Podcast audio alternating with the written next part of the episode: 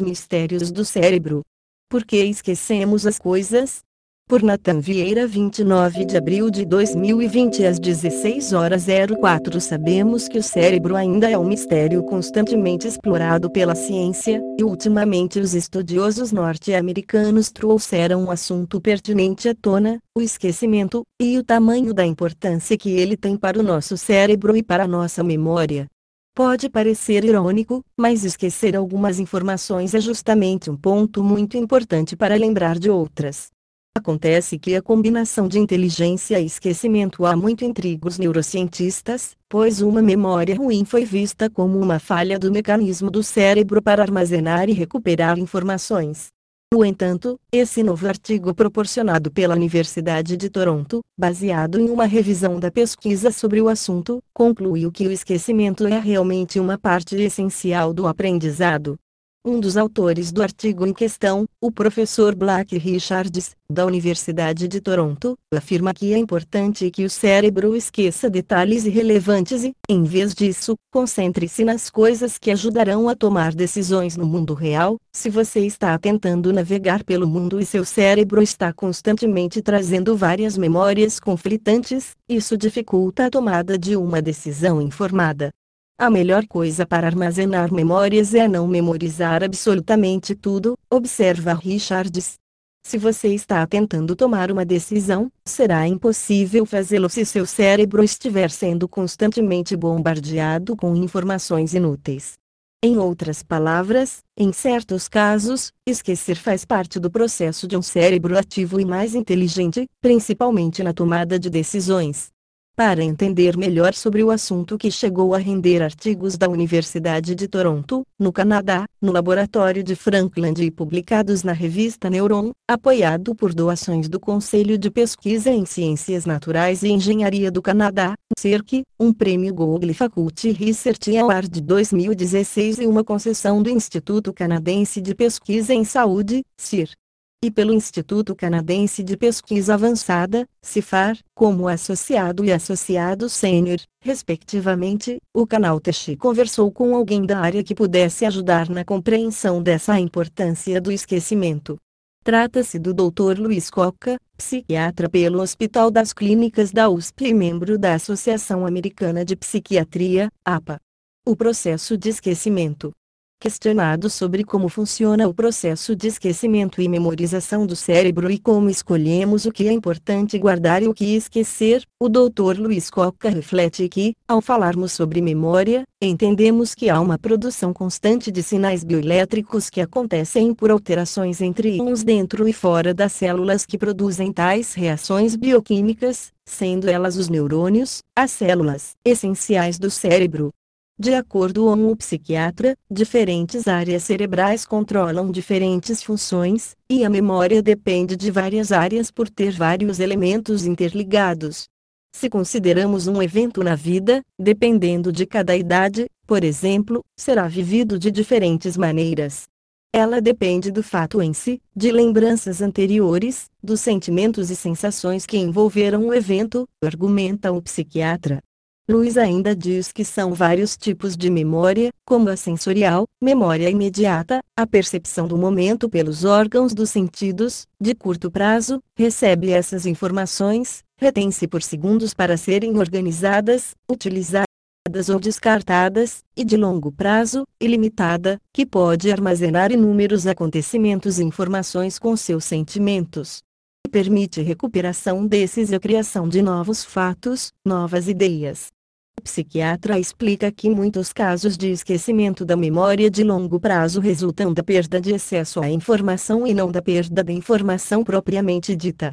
Ou seja, uma memória fraca muitas vezes reflete uma falha de recuperação ao invés de uma falha de armazenamento. Podemos enfrentar erros de recuperação, quando materiais novos ou antigos entram em disputa, quando não temos pistas de recuperação adequadas, ou possivelmente, em raras situações, devido ao esquecimento motivado, ressalta. Mas é fato que muitas vezes é extremamente difícil escolher o que lembrar e esquecer. Isso depende de muitos fatores, tanto habilidades pessoais atores que lembram suas falas ou pessoas que têm dificuldade de lembrar nomes de outras pessoas, a intensidade e o significado do que aconteceu, como, por exemplo, um evento traumático ou muito bom. Dr. Luiz ainda observa. Esquecer é bom. Mas por que nosso cérebro gasta tanta energia armazenando memórias, mas também gasta tanta energia tentando esquecer as informações? Doutor Luiz nos ajuda a entender isso ressaltando que muita música e poesia diz que é difícil esquecer, especialmente um evento traumático, um amor que se foi, a morte de um ente querido, mas ao mesmo tempo muita coisa é difícil de lembrar, como o caminho para chegar a determinado lugar ou uma informação aprendida em uma aula, por exemplo. Habilidades pessoais farão o armazenamento da memória com muito menor gasto de energia, ao contrário daquilo que não temos habilidade, afirma. De acordo com o psiquiatra, armazenamento é a retenção do material codificado que fica armazenado na nossa memória de longo prazo e se mantém adormecido, esperando ser despertado por algum estímulo. O armazenamento de memória dá-se de três maneiras: memória sensorial, memória de curto prazo e memória de longo prazo. Memória sensorial corresponde ao armazenamento de informações de todo tipo que chegam até os nossos sentidos. Podem ser estímulos visuais, auditivos, tácteis, olfativos, gustativos e proprioceptivos. Uma vez processadas, as informações são transferidas para a memória de curto prazo. O traço de memória sensorial permanecerá no sistema se receber atenção e interpretação. Quando a informação é julgada importante, nós a movemos da memória sensorial para nossa memória de curto prazo, explica. Através da memória de curto prazo, a maioria dos seres humanos pode lidar com aproximadamente 7 informações durante 30 segundos. Podemos estender esse período ensaiando a informação, repetindo os pensamentos em nossa mente, o que ajuda a movê-la para a memória de longo prazo. Sem reiteração, a informação desaparece da memória de curto prazo em segundos. A memória de longo prazo está envolvida quando a informação precisa ser retida por intervalos tão curtos quanto alguns minutos, por exemplo, numa conversa, ou durante uma vida inteira, como memórias de infância.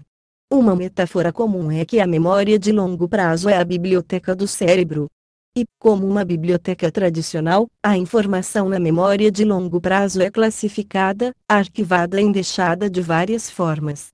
Luiz explica que o sistema de catalogação do longo prazo do nosso cérebro é composto por três componentes-chave: memória semântica, que cuida de formular nossas ideias, significados e conceitos, memória processual, que ajuda a lembrar como fazer as coisas, e memória episódica, que refere-se à nossa habilidade de resgatar experiências pessoais do nosso passado. De quanto da nossa vida nos lembramos, mas uma questão que vem à tona é: de quanto da nossa vida nós lembramos?